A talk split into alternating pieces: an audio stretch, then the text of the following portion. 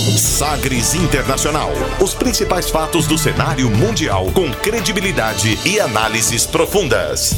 A contextualização histórica das últimas notícias com a apresentação de Rubens Salomão, comentários do professor de História Norberto Salomão e participação de especialistas. Um programa que vai além da notícia, com reflexões abalizadas sobre o panorama global.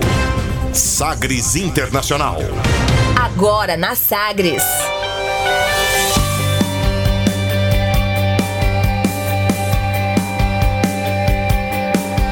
Olá, seja muito bem-vindo a mais uma edição do Sagres Internacional. Essa é a número 81. Comigo, Rubens Salomão, a partir de agora com você, ouvinte Sagres, os fatos precisos e análises credenciadas sobre os principais temas mundiais. E você confere nesta edição o tema do dia: o histórico acordo entre Israel e Emirados Árabes. Estados Unidos voltam a registrar mais de mil mortes por dia por Covid-19 e Donald Trump garante que a situação está sob controle. E ainda a relação entre Estados Unidos e Brasil na taxação sobre o etanol, no quadro abre aspas. Coronavírus, em que pé estão as seis vacinas mais adiantadas contra a Covid-19? Senado da Bolívia aprova lei que fixa data limite para as eleições. Turquia sobe o tom contra a França e Grécia e aumenta a tensão no Mediterrâneo. E ainda a música mais tocada nas paradas de todo o mundo no primeiro semestre de 2020, olha, vem do TikTok. Estes e outros destaques no Sagres Internacional, que já está no ar. Você conectado com o mundo. Mundo. O mundo conectado a você. Sagres Internacional. E como sempre, o programa conta com a produção comentários do professor de História e Geopolítica, Norberto Salomão. Oi, professor, tudo bem? Olá, Rubens, tudo bem? Olá aos nossos ouvintes, essa audiência qualificada que nós temos. Mandar um abraço forte a todos, espero que todos estejam se cuidando e vamos seguindo em frente nesse cenário um pouco complicado, mas que a gente vai levando com otimismo, com esperança, né? Isso aqui é importante. E vamos refletir sobre, como sempre, sobre o cenário internacional, tentar entender um pouquinho desse mundo maluco que a gente está vivendo aí. Programa cheio de informações, tem muita música também para a gente ouvir nesta edição 81. Vem com a gente aqui pela próxima hora, Sagres Internacional número 81. A gente começa o programa de hoje conferindo declaração de destaque nesta semana. Agora, as frases bem ou mal ditas por aí. Sim, pero la canción... Hated man in the world, that's the question. Abre aspas. Abre aspas nesta edição para o presidente dos Estados Unidos, Donald Trump, que enfrentou dificuldades, você vai ouvir, para explicar as suas decisões no combate à pandemia de coronavírus nos Estados Unidos. Ele concedeu uma entrevista à série de entrevistas chamada Axios é uma série do canal HBO lá nos Estados Unidos, que faz grandes entrevistas. Daqui a pouco eu falo um pouco mais sobre a série, mas enfim, marcou nessa semana essas declarações né, do presidente Donald Trump. Inclusive, alguns trechos viralizaram, mas aquela edição que às vezes corta demais, né? Sim. Por mais que se queira, às vezes, criticar o presidente ou quem quer que seja, é importante ter é, pelo menos uma contextualização. É o que a gente faz agora. É um trecho um pouquinho mais longo, não tão longo, porque a entrevista tem 40 minutos, mas claro, trechos aqui dessa entrevista importante nessa semana do presidente Donald Trump tentando se explicar ali e questionado pelo repórter sobre a pandemia nos Estados Unidos. Abre aspas para Donald Trump. Here's the question. It, you know, I've covered you for a long time. I've, I've gone to your rallies. I've talked to your people. They love you. They listen to you. They listen to every word you say. They hang on your every word. They don't listen to me or the media or Fauci. They think we're fake news. They want to get their advice from you. And so when they hear you say everything's under control, don't worry about wearing masks, I mean, these are people, many of them are older people, What's Mr. your definition of control? Yeah, under the It's giving them a false sense of right security. Now, I think it's under control. I'll tell you what. How? A thousand Americans are dying a day. They are dying. That's true, and you ha- it is what it is. But that doesn't mean we aren't doing everything we can. It's under control as much as you can control it. We've done 55. It'll be close to 60 million tests, and you know there are those that say You can test too much. You do know that. Who says that? Oh, just read Who? the manuals, read the books. Manuals? Read the What books. manuals? Read the books. What books? What testing does Who- no, I'm sorry, shows, wait a minute, who John. said- let me let me explain. What testing does it shows cases. It shows where there may be cases. Other countries test. You know when they test? They test when somebody's sick. That's when they test. And I'm not saying they're right or wrong. Nobody's done it like we've done it. Because we are so much better at testing than any other country in the world, we show more cases. I, the, the figure I look at is death. And death is going up now. Okay, no, it's a thousand a day. If you look at death, Yeah, it's going up look. again. Let's look. Daily death. Take a look at some of these charts. I'd love to.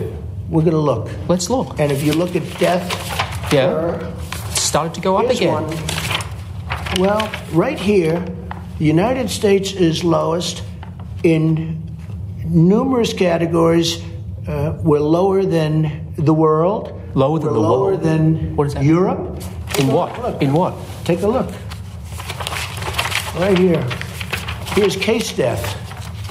Oh, you're doing death as a proportion of cases. I'm talking about death as a proportion of population. That's where the US is really bad. Well, well, Much worse than South Korea, Germany, etc. You can't. You can't do that. You have Why to go. can't I do that? You have to go by.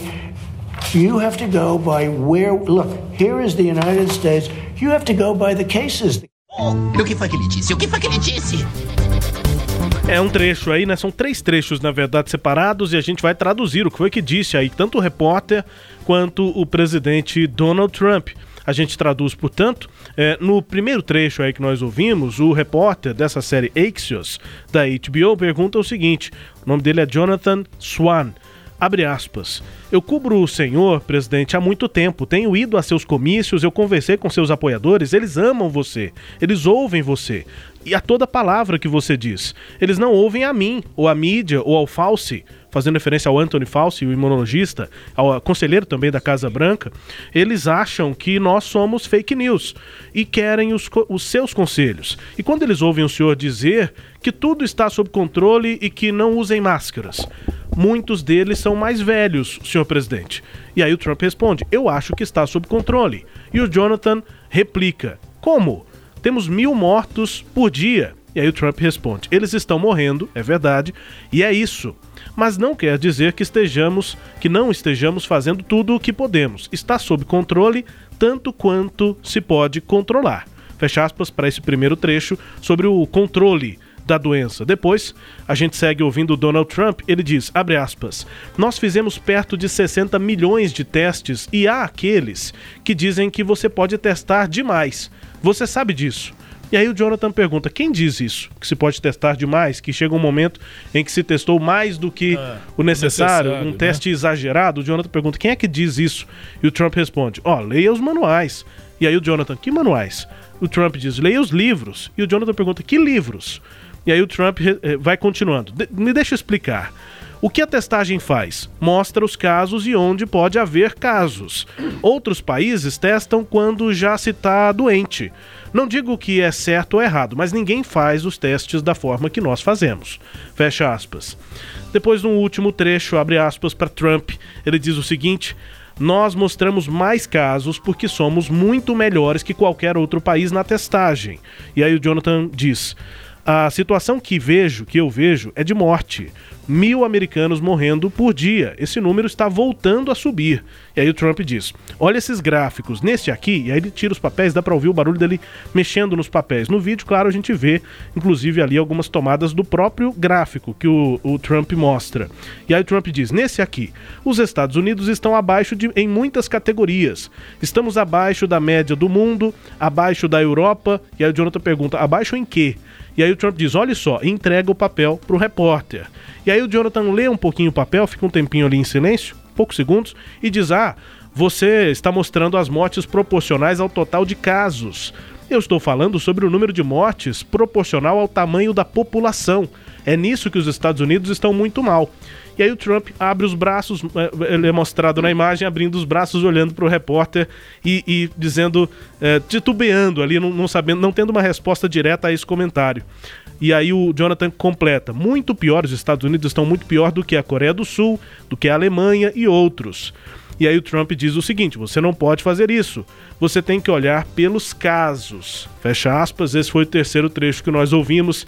Esses três embates, digamos. Sim. Me chamou a atenção que o repórter, por ser dessa série diferente, é um momento em que o, o, o entrevistador e o entrevistado têm mais tempo para conversar e até essa liberdade para refutar um ao outro. Quase um bate-boca ali, né? Quase um bate-boca em alguns momentos. Essa entrevista, então, foi o episódio de retorno da nova temporada dessa série da HBO americana, a série Axios que trata de política, de economia, fazendo sempre grandes entrevistas com esse repórter, o Jonathan Swan.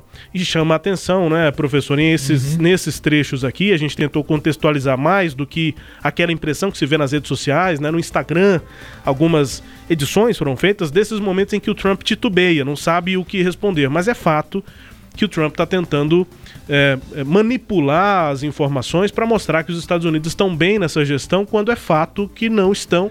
Esse é o número que se, é, que se usa para comparar é, países diferentes. É claro que os países têm realidades diferentes, né, professor? Mas esse é um dado é, difícil de se contestar. Qual é a sua é. população e quantas pessoas morreram? Sim. Simples assim. E outra né? coisa, mil mortes por dia não, não são desprezáveis. Outra coisa, Estados Unidos é o país com o maior número de mortes no mundo da Covid-19, né? E você vê que fica aquela conversa pastosa, aquela conversa que não sai do lugar, não parece aquela conversa de malandro, não é verdade? Né? Daquele cara que vende a roupa, fala, ah, mas encolhe? Fala, não. Aí o cara volta lá na loja e falou, encolheu. Fala, mas você lavou? né? Quer dizer... É, omite algumas é, partes, né? Então omite é. partes, tenta ludibriar. O, o, Trump ele é um grande político, né? Ele é um cara que tem grande apoio nos Estados Unidos, mas infelizmente é muito curioso, não é, Rubens? Porque nós estamos vivendo um momento que as pessoas preferem acreditar na mentira, o que é pior, né? na desinformação. Parece que aquilo que desinforma é, é, é, é melhor. Uhum. Eu vim agora, né, quando vinha para cá para a gente fazer o programa, vendo um vídeo de um desses que mandaram, é, é, e aí um sujeito se dizendo pastor e colocando que o alho com vinagre, de novo, a mesma história que o vinagre, quando já bate na garganta, já chega matando o vírus da Covid. O vírus. É, então assim, cara, é, é um negócio complicado. E também teve, né, Rubens, essa semana, o Donald Trump, ele vista na Casa Branca, o repórter perguntou para ele, o repórter de um, de um, de um site chamado HuffPost, uhum. né, e esse repórter perguntou para o Trump, o senhor se arrepende de todas as mentiras que contou ao povo americano? Então, bem frontal, né? E. e, e... Aí o Trump, o Trump responde. O, o né? Trump faz de conta que, que não entendeu a pergunta. Ele fala todas o quê? E aí o repórter, né, desse, desse. Não é de um jornal, de um site, diz todas as mentiras, todas as desonestidades. E, e, e aí ele vira para esse repórter e, e, diz: é que quem cometeu? Aí ele diz: o senhor cometeu. Né? Aí o Trump chega, faz uma breve pausa e aí, de novo, ele fica meio assim, né? É, é. É, desconcertado e passa a pergunta pro, pro, pro, pro outro repórter. Pro, é, a, pro repórter a praxe jornal, dele, dele é essa. Washington Post. Quando ele não tal, gosta né? de uma pergunta, ele passa para um outro repórter. É, e aí, não responde. Isso. Segundo o levantamento feito pelo jornal Washington Post, da, na metade de julho, Trump já acumulava mais de 20 mil declarações não verdadeiras desde que assumiu a presidência em janeiro de 2017. Só sobre o coronavírus, apenas sobre esse tema coronavírus, o jornal é, fez o levantamento de que ele teria dito mais de mil frases ou enganosas, quer dizer, aquela desinformação, ou frases, segundo o próprio Washington Post, mentirosas mesmo sobre a Falsas pandemia. mesmo, né? mesmo. Agora, o que, que a gente lamenta de tudo isso, não é, Rubens? É, é, é que a questão da doença acaba ganhando o debate político e servindo como mecanismo de manobra, né? Por exemplo, a questão da hidroxicloroquina, da ivermectina, enfim, né? Poxa, que legal seria, que bom seria se isso realmente funcionasse. A questão é que não há uma uma para a gente ser assim mais é, ameno, não há uma uma um parecer técnico que diga que isso funcione. Aí alguém vai dizer, ah, mas também não fala que não funciona. Tá, mas isso aí não habilita uma autoridade, um governante de um país, a mandar produzir ou a comprar milhões de doses. É. Não é porque ele acha. Porque não ou... tem um parecer que diga que não funciona. É, então assim, fica aquela coisa meio enrolada. E o lamentável é isso, porque você gasta recurso público, você induz pessoas a irem para as ruas e não a tomar os cuidados adequados, porque elas acreditam que há remédio Então é possível tratar, então não tem problema. Uhum. E, e, e, essa irresponsabilidade política de vários líderes pelo mundo, na minha opinião, é que é grave. Né? Porque se você não tem certeza, é, é, você não pode recomendar isso, principalmente se você nem médico é. Ah, mas então não pode usar? Ninguém proibiu o uso desses medicamentos. No caso de urgência, pode usar qualquer coisa. Né? Use, o problema é a autoridade, usar da sua autoridade, do seu cargo, da sua respeitabilidade, para induzir muitos, talvez, a um erro. E quando quisesse cobrar por esse erro, talvez seja tarde demais, não só pela perda de vidas, mas também pela perda de recursos econômicos mal utilizados num quadro de pandemia. Né? É, é, é, é seria mais ou menos como um navio afundando, você falar: calma, gente, a água não afoga ninguém, vai por mim. Né? É por aí. Bom, é, esse quadro, abre aspas, tem duas partes. Na segunda parte, a gente fala sobre relações comerciais entre Brasil e Estados Unidos, ouvindo um trecho de uma entrevista coletiva do presidente Donald Trump sobre tarifas e as tarifas impostas no Brasil e nos Estados Unidos ao produto etanol. Vamos ouvir, daqui a pouco a gente explica. We discussed that too much, but at some point we probably will be, and uh, we don't want people tariffing us. And if they tariff us, although I must tell you, I have a very good relationship with uh, President Bolsonaro. He's great. He's, and I hear he's doing well. He, he's recovered from having COVID, having COVID 19, as they say. And that's great, and send him my regards. I think that as far as Brazil is concerned, if they do tariffs, we have to have an equalization of tariffs, and we we are going to be presenting something having to do with tariffs and fairness and tariffs because we have many countries for many years that have been charging us tariffs to do business and we don't charge them. And it's called reciprocity, it's called reciprocal tariffs. And uh, you may be seeing something on that very soon. É, o presidente Donald Trump disse o seguinte, abre aspas, não ainda discutimos isso mas provavelmente discutiremos em algum ponto e não queremos as pessoas nos tarifando. E se elas fizerem isso, nós teremos que tarifar também. Devo dizer que tenho uma relação muito boa com o presidente Bolsonaro, sei que ele se recuperou da Covid e eu mandei melhoras a ele. No que se refere ao Brasil, se eles nos tarifarem, nós teremos que ter uma equalização de tarifas e vamos apresentar algo relacionado a isso. Por muito tempo, muitos países nos tarifaram para fazer comércio nessas relações e nós não cobramos nada. Isso é chamado de reciprocidade, tarifas recíprocas. Você deve ver algo sobre isso em breve. Fecha aspas. A resposta do Trump foi a pergunta da correspondente da Globo lá nos Estados Unidos, sempre participante dessas entrevistas, a Raquel Cranenburg. O presidente Donald Trump sugeriu nessa coletiva que pode tomar então medidas tarifárias em relação ao Brasil por conta do etanol norte-americano. Questionado sobre a pressão que estaria fazendo para que o Brasil elimine tarifas sobre a importação do produto dos Estados Unidos, o Trump disse aí, você ouviu, em algum momento esse assunto vai ser discutido. Há pouco menos de um ano, o Brasil elevou, subiu de 600 milhões para 750 milhões de litros a cota de etanol importado sem tarifa. Acima desse volume, o imposto de importação é de 20%. Agora, os americanos pedem ao governo brasileiro a extinção da cota e a tarifa zero para a venda do produto por aqui. De janeiro a junho desse ano, o Brasil importou 584 milhões de litros de etanol lá dos Estados Unidos, movimentando 301 milhões de dólares, segundo dados do Ministério da Agricultura. As usinas brasileiras também vendem etanol aos americanos e, nesse caso, a taxação é de 2,5% sobre o valor da mercadoria. Essa diferença, né, porque o Brasil tem condições mais complicadas de produção e de exportação, tem uma tarifa menor, e quando esse é, produto vem de lá para cá e o, os Estados Unidos passam a ter uma várias, várias vantagens de produção e de exportação. Por isso a tarifa é mais alta. Tem uma cota em que se pode importar etanol sem tarif, tarifação, mas depois isso. dessa cota aí a, a, a, o índice, a taxa é muito mais alta. Para o Brasil levar para lá 2,5%. Para chegar aqui 20%. Os produtores de lá querem acabar com essa tarifa. É, e é 20% a partir de um, de um certo. Da cota. De uma certa cota. Outra coisa, rapaz, eu fico impressionado, porque a, a, a tecnologia de produção do, do, álcool como combustível, ela é brasileira. Um programa lá da época do governo Ernesto Geisel, o Proálcool, no processo de crise do petróleo, né? E o tamanho do Brasil, a quantidade que o Brasil pode produzir de álcool, a gente importa álcool não é porque nós precisamos desse álcool propriamente não, é para manter boas relações e vender outros produtos. Então eu achei interessante quando o Trump fala em reciprocidade, poxa, que legal, então vamos ter uma relação recíproca com os Estados Unidos, porque não é o que acontece. Na relação com os Estados Unidos a gente sai e sai perdendo muito. Outra coisa, o Brasil, o Brasil abriu, liberou muita coisa para os Estados Unidos. É, é, em vários momentos, inclusive agora durante o governo do presidente Jair Bolsonaro, com a esperança de ser integrado ao CDE.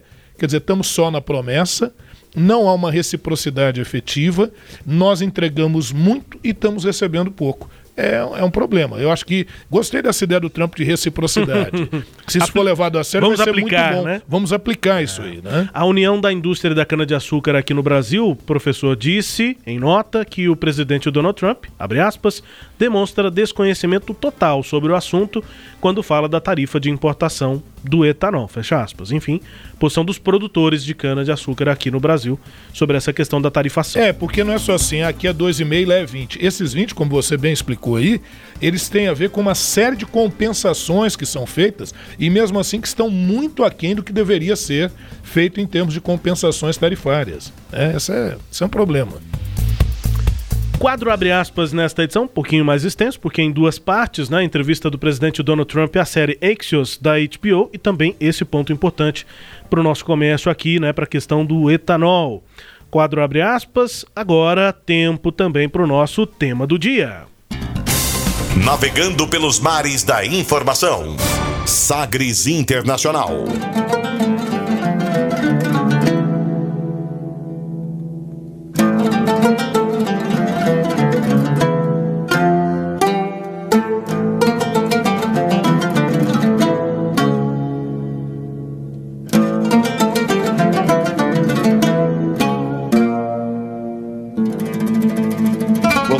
Usher in a new era of peace between Israel and the Arab world. I just came from an historic virtual conference between myself, President Donald Trump, and Crown Prince Mohammed bin Zayed of the United Arab Emirates. We announced uh, the establishment of a full and formal peace between Israel and the UAE. It includes the mutual opening of embassies, direct flights, and many, many other bilateral agreements.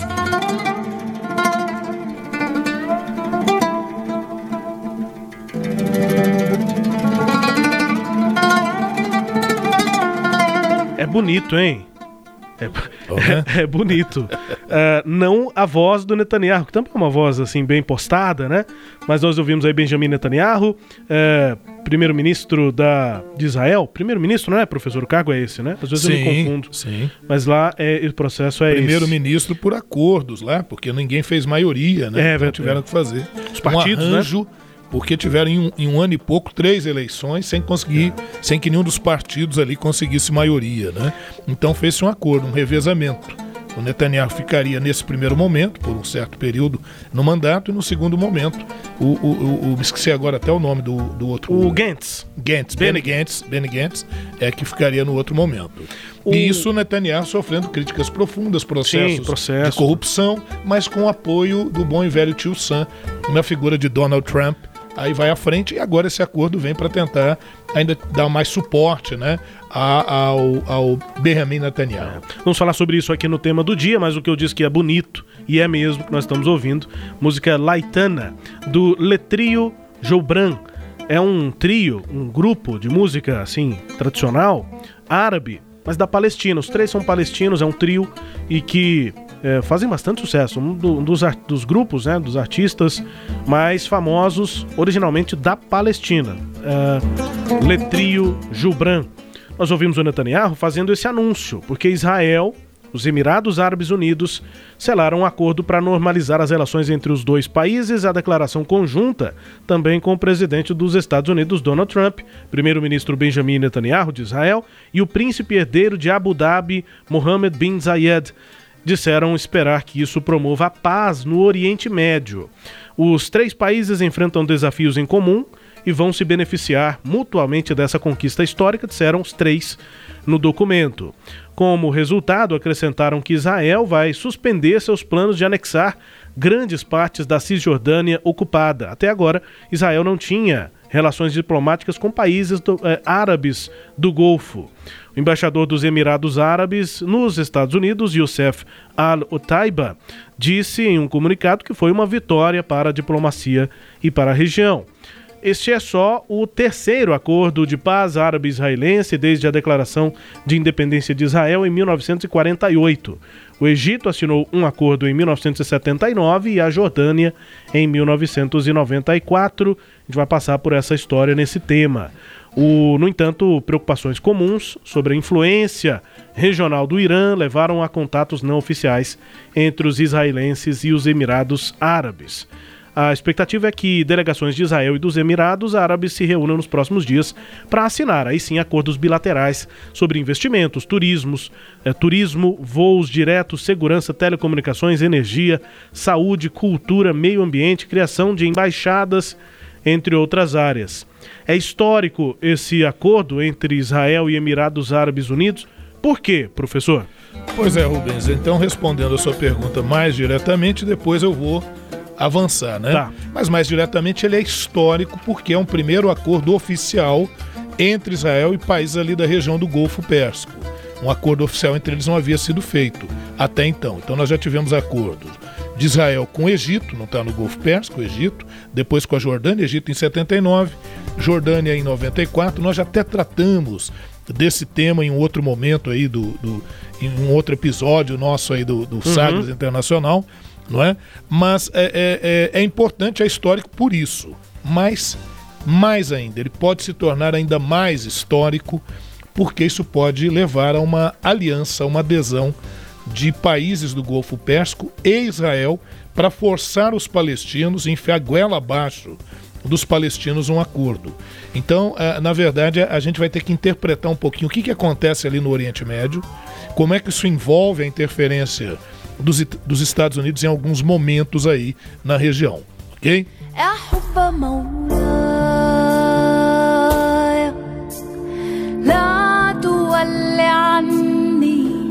فالعيش لا يطيب لا أنس يصفو للقلب إلا إذا تجلى له الحبيب يا حب مولاي. لا تولي عني فالعيش لا يطيب. لا أنس يصفو. Voz de Rim Bana, uma cantora palestina. Essa música se chama O Sol do Amor. The Sun of Love tem a, o nome em inglês mas é cantada, claro, você ouve aí em árabe. Rim Bana, também uma outra cantora importante, recente, que está é, fazendo apresentações, né? No momento de pandemia não, mas uma cantora agora, atual, da Palestina. Ah, deve fazer live, provavelmente faz live. Rim Bana, mais uma música aqui da Palestina, de artistas palestinos. Nós temos mais duas músicas aqui na sequência do nosso tema. Essas dos, de artistas dos Emirados Árabes, ah, especificamente sim. de Abu Dhabi. Senão o pessoal vai falar que você está tomando partido aí, né? É, da música até tô tentando dar alguma representação para a Palestina, porque o acordo é entre Israel e Emirados Árabes, mas tem essa é, implicação direta para os palestinos, né? Para essas regiões. Pois é, né, Rubens? E aí a, a questão é essa. Eu vou pedir a paciência dos nossos ouvintes sempre para fazer esse relato, porque é muito importante. O que, que acontece naquela região? Vamos pensar no seguinte: os hebreus, o povo hebreu, que eu também posso chamar de judeu ou israelense, habitou aquela região desde dois mil anos antes de Cristo, mas quando houve o domínio do Império Romano sobre a região, o Império Romano, que não costumava perseguir religião de outros povos, veja você, muito mais assimilava a religião de outros povos, o Império Romano perseguiu por exceção judeus e cristãos, porque eles eram monoteístas e isso feria o culto politeísta, o culto ao imperador romano como divindade. E nesse processo nós vamos ter a segunda destruição do Templo de Jerusalém. O Templo de Jerusalém foi destruído no século 6 a.C. pelo rei da Babilônia Nabucodonosor. Depois os hebreus recuperaram, reconstruíram o templo e no ano 70 depois de Cristo, ah, com a perseguição dos romanos, a segunda destruição do templo, do qual o que ainda hoje sobrevive é o Muro das Lamentações lá em Jerusalém. Bom, e daí? Daí que nessas perseguições os judeus ficaram dispersos pelo mundo por quase dois mil anos. No final do século XIX, judeus europeus desenvolveram o movimento sionista. E por que sionista? Porque remete ao Monte Sião, então a volta à terra do Monte Sião. E os judeus, com apoio da Inglaterra, com apoio ocidental, após a Primeira Guerra Mundial, conseguiram voltar. Isso se intensifica após a Segunda Guerra Mundial, com o aspecto do holocausto nazista né, sobre os judeus, e acaba comovendo o mundo na questão de se criar o Estado de Israel. Só que aí um problema, né? o Estado de Israel é criado em 14 de maio de 1948, reconhecido pela ONU, mas não se levou em consideração a questão dos palestinos que já estavam na região há 1.300 anos. De lá para cá, um conflito muito forte entre judeus e palestinos, quatro guerras árabes israelenses, os palestinos muito prejudicados, muitos se refugiaram ao sul do Líbano. E ali no sul do Líbano, com apoio de libaneses xiitas, organizou-se um grupo radical, o Hezbollah. Estou falando assim em rápidas pinceladas. Então, para Israel, um problema muito sério é o Hezbollah, que está na fronteira com o norte de Israel e tá, está no sul do Líbano. Bom, nunca se imaginou que seria possível um acordo. Porém, o Egito, que é o principal, era o principal líder da Liga Árabe até então, precisava se desenvolver. E o presidente uh, Jimmy Carter, presidente dos Estados Unidos pelo Partido Democrata, conseguiu alinhavar um primeiro acordo entre Israel e países árabes. Foi em 1979 o Tratado de Camp David. Então isso foi um marco. Um marco que é uma mágoazinha no coração do Partido Republicano. Porque nos dois grandes acordos que Israel faz ali na região, o presidente é um presidente pelo Partido Democrata, não pelo Partido Republicano. Então fica assim essa imagem, e que eu diria que de certa forma é até correta, de que o Partido Democrata é muito melhor para fazer diplomacia na região do que o Partido Republicano. O Partido Republicano, normalmente, a linha é uma linha mais dura, ele está mais alinhado com o grupo de direita em Israel, que é o Likud, que é o partido do Benjamin Netanyahu. E normalmente, quando isso acontece, de assumir o poder nos Estados Unidos um presidente pelo Partido Republicano, isso costuma, se não a inviabilizar acordos, mas pelo menos a dificultar acordos. Né? Então, o que, que acontece? É, é, nós tivemos esse acordo importante, depois, em 94, um acordo com a Jordânia, então, países árabes fazendo acordo, e, e eu diria que já nesse acordo, que foi feito em 79, isso já matava muito aquela causa da questão árabe. Então a Liga Árabe, viu, Rubens, que sempre deu assim um apoio aos palestinos na sua origem, foi perdendo esse viés, foi ganhando outras metas. E eu te diria que hoje Israel, os países com que Israel tem problema do mundo árabe, do mundo islâmico, vou até ampliar, são Líbano, por causa do Hezbollah na sua fronteira, uhum. Síria, em função das colinas de Golã que Israel tomou na, na Terceira Guerra Árabe-Israelense, na Guerra dos Seis Dias, Israel tomou as colinas de Golã, que é um importante manancial de água potável para Israel. E o Irã. Então, são esses três países. Os demais têm mantido relações. Por isso, viu, Rubens, que muitos não estão vendo grande novidade. Estão chamando até de segredo de Polichinelo, ou Putinello, né? Polichinelo é um personagem do, do teatro tradicional italiano, né? Vem desde a Roma antiga, aquele teatro com marionetes, né? E o Polichinelo, ele é um dos personagens, é o Arle, Arle, Arlequim, né? Ele é um personagem que ele fala que tem um segredo, mas ele conta para todo mundo. Então, na verdade, não era segredo para ninguém que Emirados Árabes e Israel já mantinham um relacionamento é, é, é extraoficial. Então, o que está ocorrendo agora, nesse momento, é uma formalização. Tá, e por que, que eu fiz essa narrativa dos palestinos? É porque é o seguinte: os Emirados Árabes fazem parte da Liga Árabe.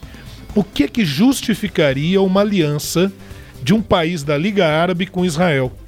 Então, o que vai justificar isso é a promessa. Veja bem, a promessa é uma promessa condicionada do Benjamin Netanyahu de não realizar mais assentamentos na Cisjordânia quer dizer, envolvendo a questão dos palestinos. Mas isso não é uma garantia. Então veja que eles utilizaram apenas. Muitos estão chamando isso de uma encenação, viu, Rubens? Essa promessa de Israel de que não vai fazer novos assentamentos na Cisjordânia, o que sepultaria de vez os tratados assinados em Oslo, Washington. Uhum. Né? Os tratados de Oslo, Washington, só para a gente poder situar aí o nosso ouvinte, né, quem nos acompanha tanto aqui como no nosso podcast, é, é O Tratado de Oslo-Washington foi assinado em 94 no Jardim da Casa Branca. Pela primeira vez, um representante de Israel, o Itzhak Rabin, que era do Partido Trabalhista, portanto, não é da ala do Likud, que é o partido mais radical, e o, o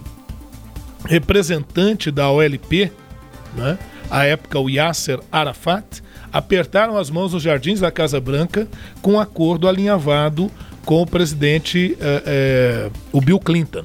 E a partir daquele acordo ficava definido que Israel abandonaria assentamentos na Cisjordânia e liberaria também a faixa de Gaza para a construção do Estado uh, uh, palestino, Autoridade Nacional Palestina.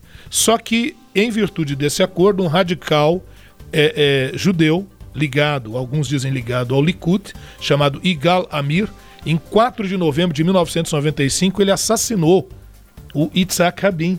Inclusive, o assassinato de Itzhak Rabin prejudicou muito a continuidade desse acordo. Então, agora, essa promessa do Benjamin Netanyahu, dizendo que vai fazer uma flexibilização, foi um pretexto para fazer uma oficialização de um acordo de um país do Golfo Pérsico com Israel, então a aproximação de Israel com o país do Golfo Pérsico, e se enfraquece a causa palestina, tanto é que de imediato os palestinos convocaram uma reunião dos países da Liga Árabe para que tomasse uma posição em relação a isso, só que o Zayed que é o, o, o, atual governante, né? ele é o príncipe herdeiro, mas de fato é quem governa os Emirados Árabes.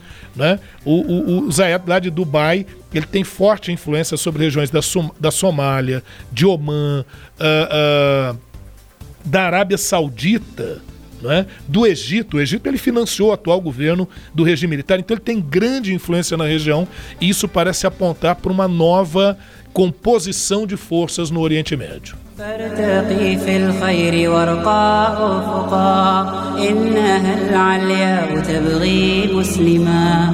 أنت عنوان لأمجاد الأولى. فاهجر الأوحال وصعد في السماء فاهجر الأوحال وصعد في السماء فارتقي في الخير وارقى أفقا إنها العلياء تبغي مسلما أنت عنوان لأمجاد الولا Esse é o primeiro artista aqui que nós vamos ouvir dos Emirados Árabes. Ele é de Abu Dhabi, Ahmed Bukatir. Bukatir. Ele, essa música se chama Fartak e ele é um dos uh, artistas que tem uh, agora, né, o artista atual e que tem gravado músicas assim mais ligadas à tradição, mas dá para perceber que ele tem, que ele utiliza ali efeitos, né, de pós-produção, de o que não é tão tradicional assim. Então, é. um músico recente que modernizado, é, né? uma, uma roupagem, né? na, na música tradicional árabe, muito ligada lá a algumas essências da cultura palestina. Ahmed Bukatir. Daqui a pouco a gente vai ouvir um também artista, um cantor é, recente, atual, não da Palestina, desculpe, o Ahmed é de Abu Dhabi. É, mas o, o Josh. Abu Dhabi ouvir... é a capital lá dos Emirados Árabes, né? Isso, exato. É, a gente vai ouvir um com uma música, uma pegada mais moderna, que é o Handam Al-Adri. Mas esse é o Ahmed e a gente segue aqui com a terceira e última parte desse tema do, do dia, professor. Já nas consequências, nas repercussões desse acordo anunciado? É, na verdade, então, só retomando rapidinho com os nossos ouvintes, que eu fiz um, apesar de curto, mas um histórico uhum. que é uhum. bem complexo, é, nós tivemos um acordo de Israel com o Egito e a Jordânia ali em 79, o Tratado de Camp David. É, nós tivemos depois em 94 uma reafirmação desse acordo com a Jordânia e aí um primeiro acordo entre Israel e o grupo palestino, que ainda não tinha um Estado. Agora, com esse acordo e a, a, a maneira como ele foi feito, os palestinos não foram ouvidos. E essa promessa do Netanyahu de não fazer novas ocupações na Cisjordânia, ele próprio já disse que isso é condicional. Então, o que, que nós observamos nesse caso? Que nós temos um acordo Israel-Emirados, que mira o Irã, que busca fortalecer a, a, a alguns países ali que são pró-Estados Unidos na região contra o Irã. Então, o Irã está na linha de fogo desse acordo, né? E esquece os palestinos. Então pode sepultar simplesmente qualquer possibilidade de um acordo ou de uma força de um acordo efetivo com os palestinos. A gente pode aguardar reações aí, sem dúvida, do Hezbollah, do próprio Irã, né? E a Turquia também entrou na brincadeira, né? O Irã e a Turquia criticaram o acordo entre Israel e Emirados Árabes. Tanto a Turquia quanto os palestinos acusam os Emirados Árabes, que fazem parte da Liga Árabe, de trair a causa palestina. É, é, e o entendimento de que a mediação dos Estados Unidos, francamente, quer atender aos interesses eleitorais do Donald Trump, que está aí na, na linha para sua reeleição e está tentando trazer com isso, com esse acordo, é, é, algum tipo de bônus é, para sua campanha eleitoral. O Erdogan, o, o, o, presidente da Turquia, chega a ameaçar romper relações, né? Recep Tayyip Erdogan ameaça romper relações, inclusive com os Emirados Árabes. A gente acha que é mais ameaça mesmo, uhum. porque é um intrincado de relações econômicas que envolve ali a região, né? Agora, o que a gente pode falar, ampliar mais nesse sentido, Rubens, é que Israel e Emirados Árabes têm, sempre tiveram relações mais estreitas. Israel vende tecnologia militar aos Emirados tem objetivos comuns estratégicos, que é o de combater o Irã e os grupos radicais islâmicos, como os grupos radicais do Iêmen e o Hezbollah no sul do Líbano. Então há interesses comuns aí e simplesmente agora colocou-se às claras isso. Né? O Mohammed bin Zayed El Nahyan, que é o príncipe herdeiro lá do, dos Emirados Árabes, mais conhecido pela sigla MBZ, né? o pessoal fala o, MBZ, MBZ, é o líder mais poderoso e rico do mundo árabe. E ele foi ganhando importância, não é? E por meio da compra de tecnologia israelense e de armas dos Estados Unidos, ele vem consolidando os Emirados Árabes como a mais poderosa e moderna força armada da região. Ele também mantém boas relações com a Rússia do Vladimir Putin. Então, veja, está havendo, está nascendo efetivamente uma nova composição de forças na região e isso vai trazer complicações muito sérias para Líbano, para Síria, para a permanência do Hezbollah e talvez a gente tenha aí uma, uma reação mais dura do Irã na região. Né? Porque o Irã ele controla uma área importante ali, o Estreito de Hormuz, aquelas regiões. Então a coisa fica um pouco complicada ali na região. Bom, finalmente o, o Bin Zayed é, é considerado o grande protagonista da derrota da Primavera Árabe. Por quê? Pela interferência dele na política no Egito. Ele financia a permanência do governo militar no Egito atual, financiou quando ele chegou ao poder e financia atualmente. Tem atuado também na manutenção de regimes aliados na Líbia, na Somália, no Iêmen. E além disso, viu, Rubens e meus queridos ouvintes, é o principal apoiador da ascensão de Mohammed bin Salman ao poder na Arábia Saudita.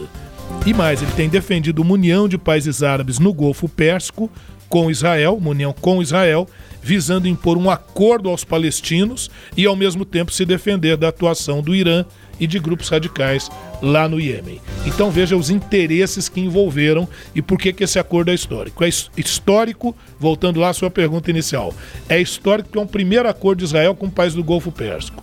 É histórico porque tudo aponta para uma nova composição de forças é, no Oriente Médio.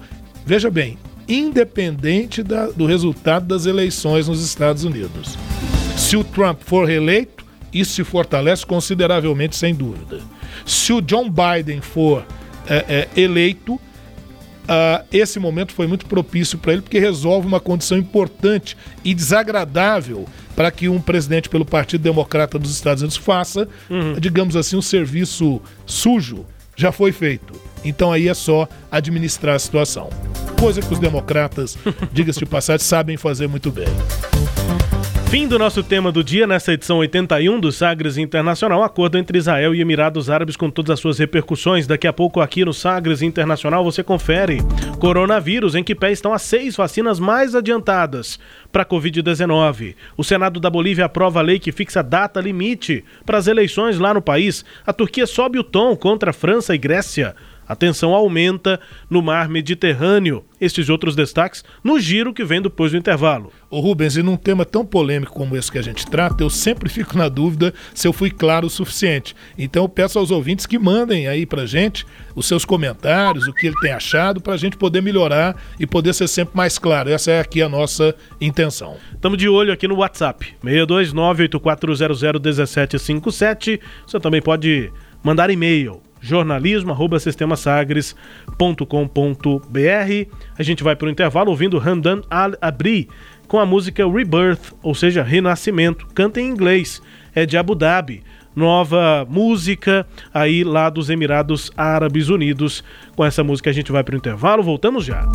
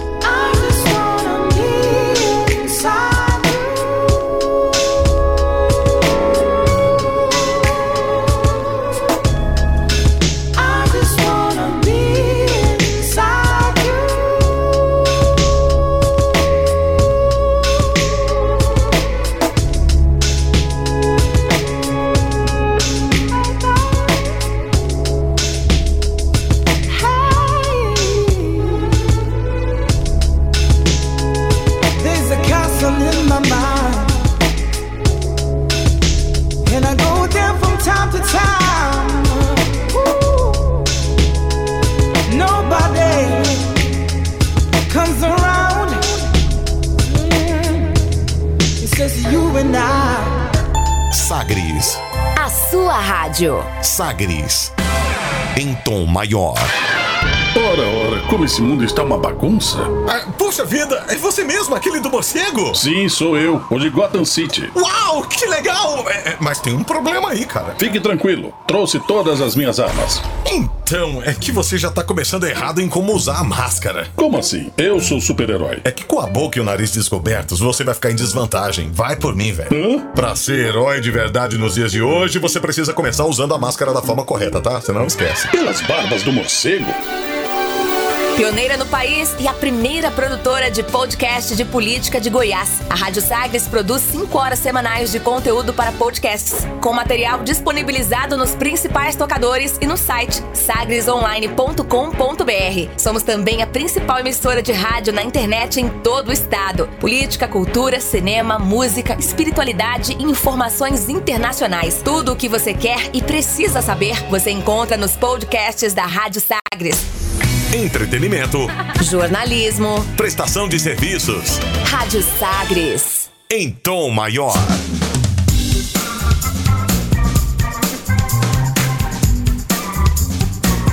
Estamos de volta, Sagres Internacional, número 81, na minha apresentação Rubens Salomão, com os comentários do professor Norberto Salomão. A partir de agora, para girar as informações pelo mundo. Velas ao mar.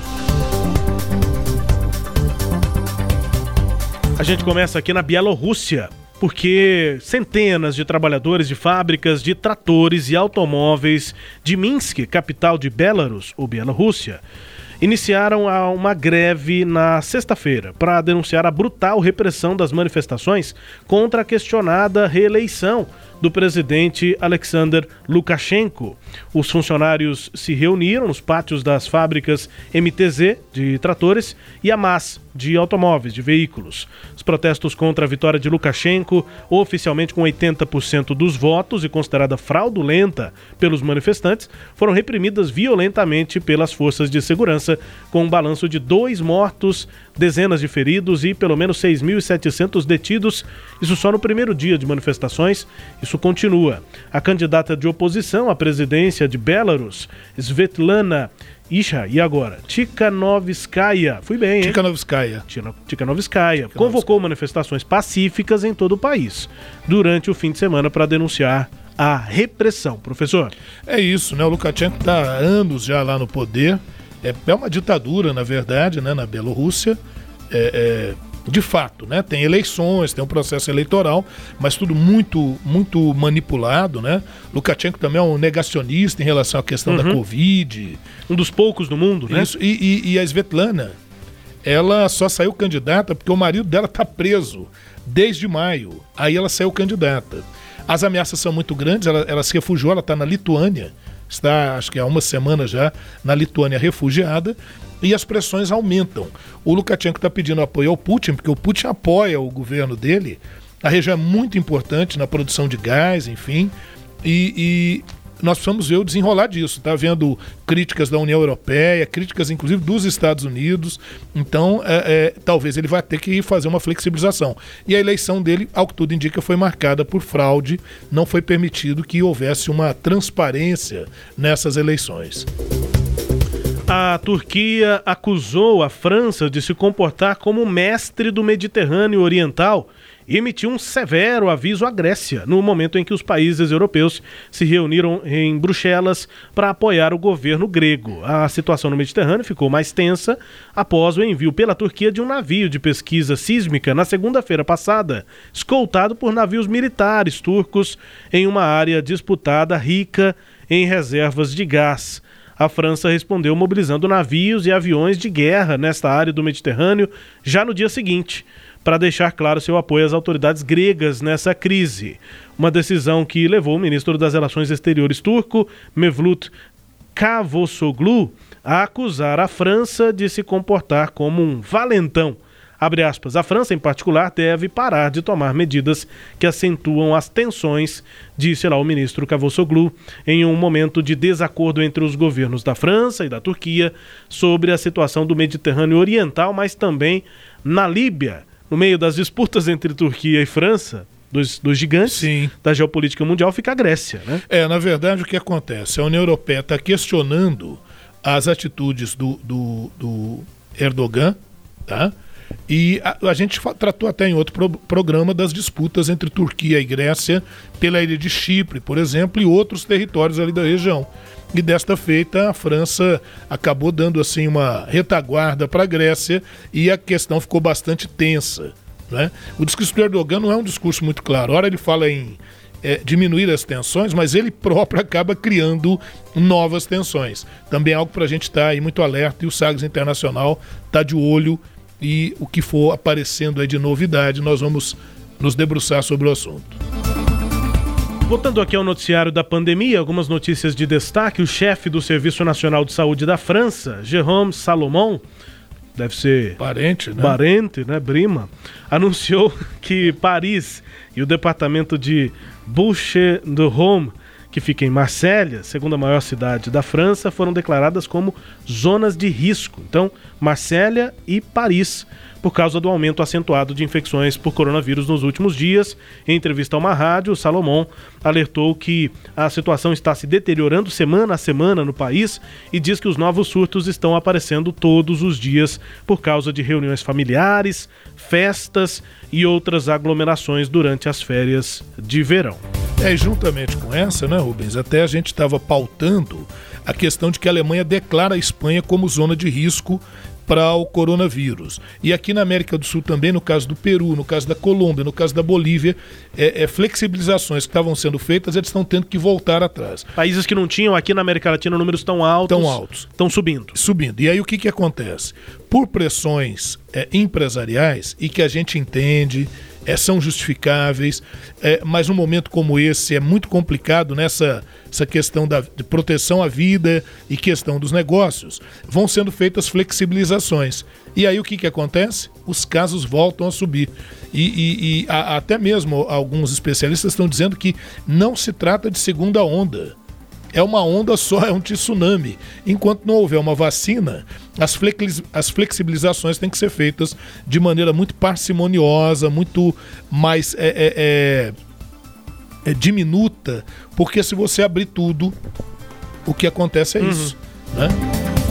Olha, vamos falar aqui das vacinas. Pode ser que uma vacina saia e com produção aí financiada por vários países, né? Muita gente possa ser vacinada, imunizada e a gente coloca essa pandemia finalmente na história, né?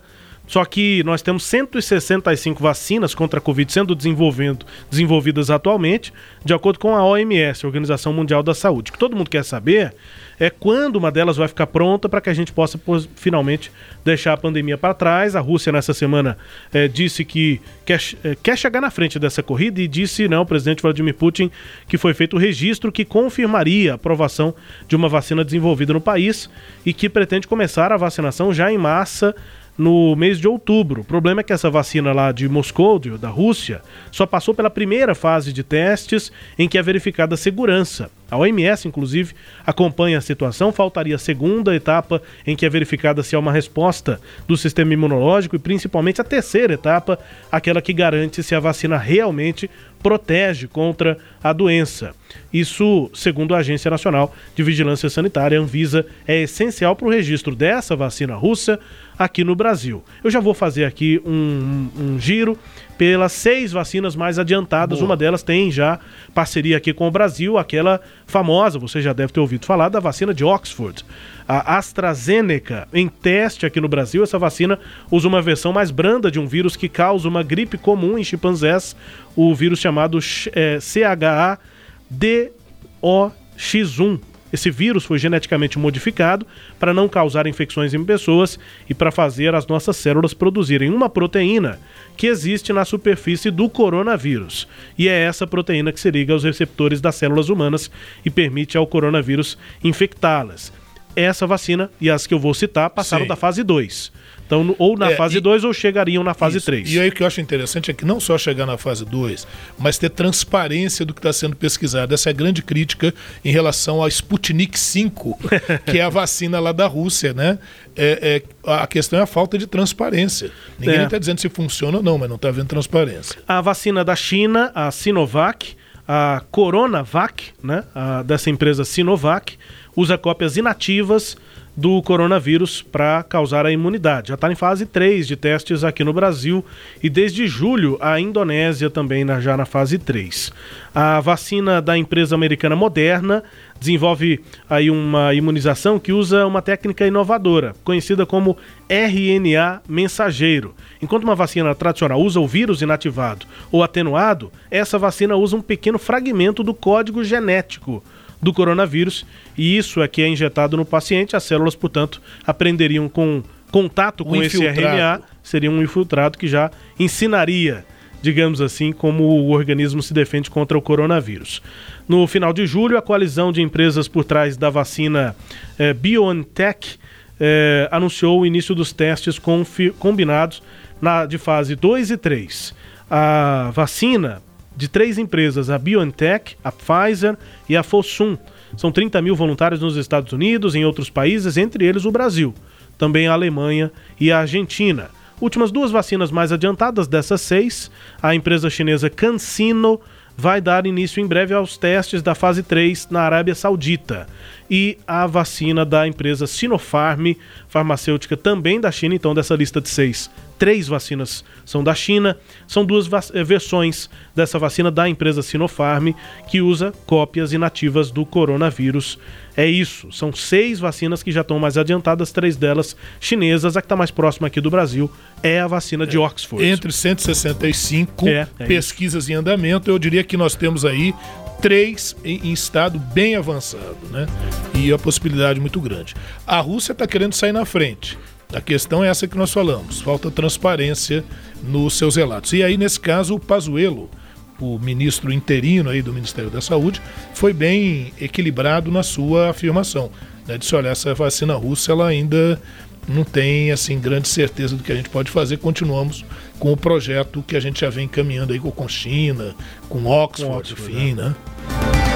Última informação deste giro: o Senado da Bolívia aprovou uma lei que fixa a data limite para as eleições lá no país. A Bolívia inicialmente convocou as eleições gerais para 3 de maio, mas em decorrência da pandemia, o processo eleitoral foi adiado três vezes: a princípio para a primeira semana de agosto, depois para 6 de setembro, finalmente para 18 de outubro. E agora a data limite é essa: 18 de outubro. Até lá as eleições da Bolívia vão acontecer, definiu o Senado. É, interferências da ONU e tudo. A questão é que os, o, o, eh, Evo Morales, ele foi praticamente escorraçado da Bolívia. Até porque ele pressionou muito, forçou a barra. E o candidato dele, o Luiz Arce, está na frente nas pesquisas. Então, os seus apoiadores entendem que essas, essa- esses adiamentos prejudicam o processo eleitoral e que eles estão sendo feitos propositadamente. Só que tem um problema: lá na Bolívia não está tendo lugar para os cadáveres nem nos necrotérios, porque a onda lá de coronavírus avançou e avançou consideravelmente. Sagres Internacional também com as notícias do Brasil. O Ernesto nos convidou. Brasil Internacional.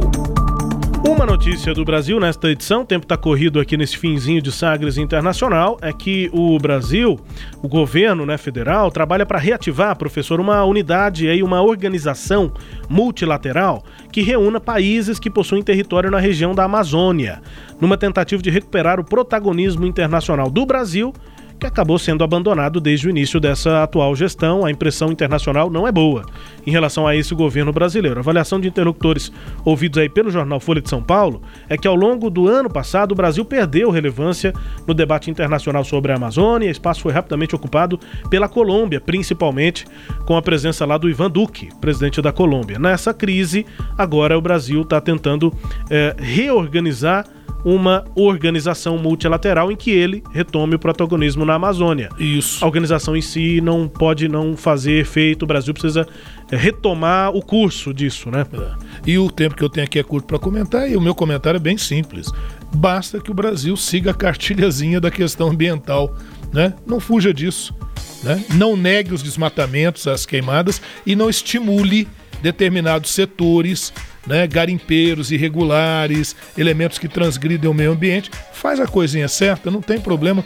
Bolsonaro pode até aproveitar isso, ainda mais que as pesquisas estão mostrando que a popularidade dele aumentou, né, a forte possibilidade para uma reeleição. Ele vai se aproximando do centrão, vai voltando à velha política e as coisas vão entrando no eixo. Não sei se o Guedes ou outros setores estão muito satisfeitos com isso, parece que não, mas isso é assunto para o podcast com a Cileide Alves Pode e o Rubens. Salomão, É o Pode Falar. Música mais tocada no mundo neste primeiro semestre vem do TikTok.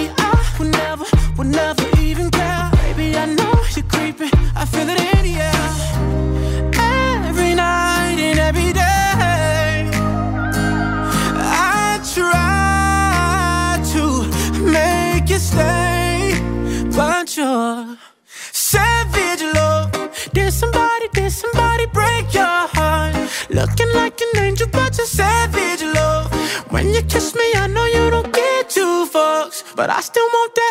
your savage love. É a música oficial aí das dancinhas no TikTok, né? Para muitos influencers aqui brasileiros, enfim. Música bem tocada no mundo aí, é, para alguns dos rankings que a gente considera. A gente pegou esse primeiro semestre aí, no final do ano a gente tem aquela edição que a gente pega as músicas do ano. Fizemos isso em 2019, faremos também agora, e esse registro aqui no meio do ano, com a mais tocada nesse primeiro semestre. E essa novidade, né? Vem do TikTok. Gravadoras continuam tendo muita força, grandes artistas, mas esse aplicativo chegou com uma força muito grande nesse primeiro semestre, cresceu uma barbaridade, já tá rivalizando com o Instagram, Sim. com o Facebook nem se fala, né? O Já é Facebook até já tá lá atrás. políticas, Daí né? entramos também nessa. Mas aí, Savage Love, a parceria entre o Josh do- eh, 685 eh, e o Jason Derulo. Jason Derulo. É isso, professor, vamos indo embora. Vamos nessa, Rubens, agradecendo aos nossos ouvintes, agradecendo ao sistema Sagres de Comunicação, desejando a todos uma boa semana, não é? E estamos aqui já iniciando os preparativos para a edição 82 do próximo Sagres Internacional. Tchau, pessoal. Obrigado aqui pela companhia. Até a próxima edição.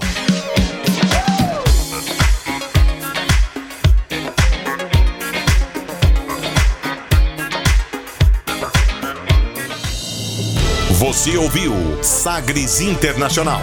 Os principais fatos do cenário mundial com credibilidade e análises profundas.